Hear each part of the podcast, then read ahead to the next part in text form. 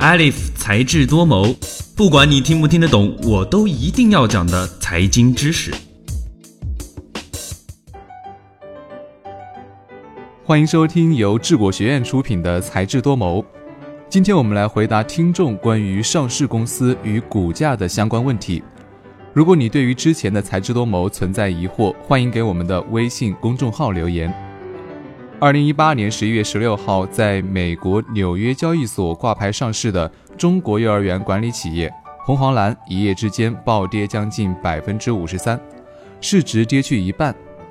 最近一年，红黄蓝连锁幼儿园曝光了多起丑闻，私营幼儿园也是负面新闻不断。十一月十五号，国务院针对幼儿园市场乱象频发，发布了政策性文件。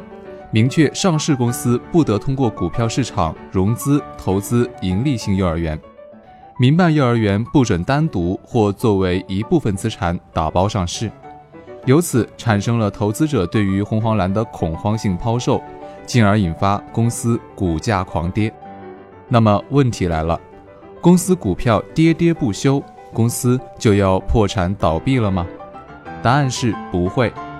上市公司的股价与公司实际的经营状态并不完全挂钩，股价的上涨和下跌并不能够反映一家公司实时的经营好坏，因此股票上涨不能够说明公司赚钱，股票下跌也不能够说明公司亏本。京东和亚马逊这些电子商务巨头在上市之后的几年时间，一直都处于亏损的状态。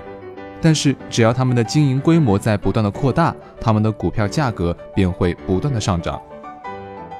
苹果公司最近几年一直处于盈利的状态，但是，一旦出现 iPhone 销量下滑的倾向，他们的股票就会开始下跌。因此，股票价格下跌并不能够说明公司马上就要破产倒闭。第二个问题是，难道公司股票下跌什么问题都不能够说明吗？公司股票连续下跌，说明公司的经营遭遇了重大的问题。股票下跌是经营出现问题之后表现出来的形式，公司并不会因为股票下跌而陷入经营困境。这就好像人在感冒之后出现了乏力、犯困、体温升高等症状，是感冒导致了这些症状产生，并不是这些症状引发了感冒。健康的人也可能会因为疲劳而犯困，或者中暑而导致体温升高。股价短暂的波动就说明公司正在经历疲劳或者是中暑。那么，像红黄蓝这样股价在一夜之间暴跌超过一半，意味着什么呢？大概就意味着公司前景堪忧，就好像一个健康的人突然掉到了冰窖里，出现了严重的健康危机。第三个问题。停板和熔断是什么意思？为什么红黄蓝可以在一夜之间跌掉一半呢？在这一次危机当中，红黄蓝的股价单日下跌超过百分之五十三，对于中国股民来说显得骇人听闻。即便红黄蓝在交易日当中触发了熔断机制，其股价仍然出现了大幅度的下跌，是因为美国股市没有停板制度，只有熔断制度。停板制度指的是为了防止股票的价格发生暴涨暴跌，证券交易监管机构对于每天股票买卖价格涨跌的限度作出规定的行为。国内规定，A 股涨跌幅度为百分之十，ST 股为百分之五。一旦涨跌幅度达到了限值，那么买卖双方就无法报出比限值更高或者是更低的价格。熔断机制指的是为了防止股票的价格发生剧烈波动，证券交易监管机构对短时间内暴涨暴跌的股票进行临时禁止交易的规定。美国证监会规定，如果股票的价格在五分钟之内波动超过百分之十，就会中断交易五分钟。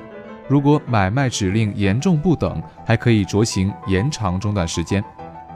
目前，美国的股市只有熔断，没有停板。因此，涨跌幅没有上下限。中国股市有停板，短时间内尝试过熔断，但是后来又取消了熔断。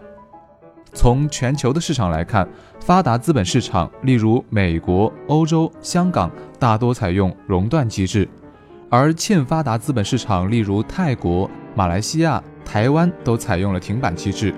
中国是唯一一个既采用停板又采用过熔断的国家。尽管熔断机制在试行一周之后便被无限期暂停。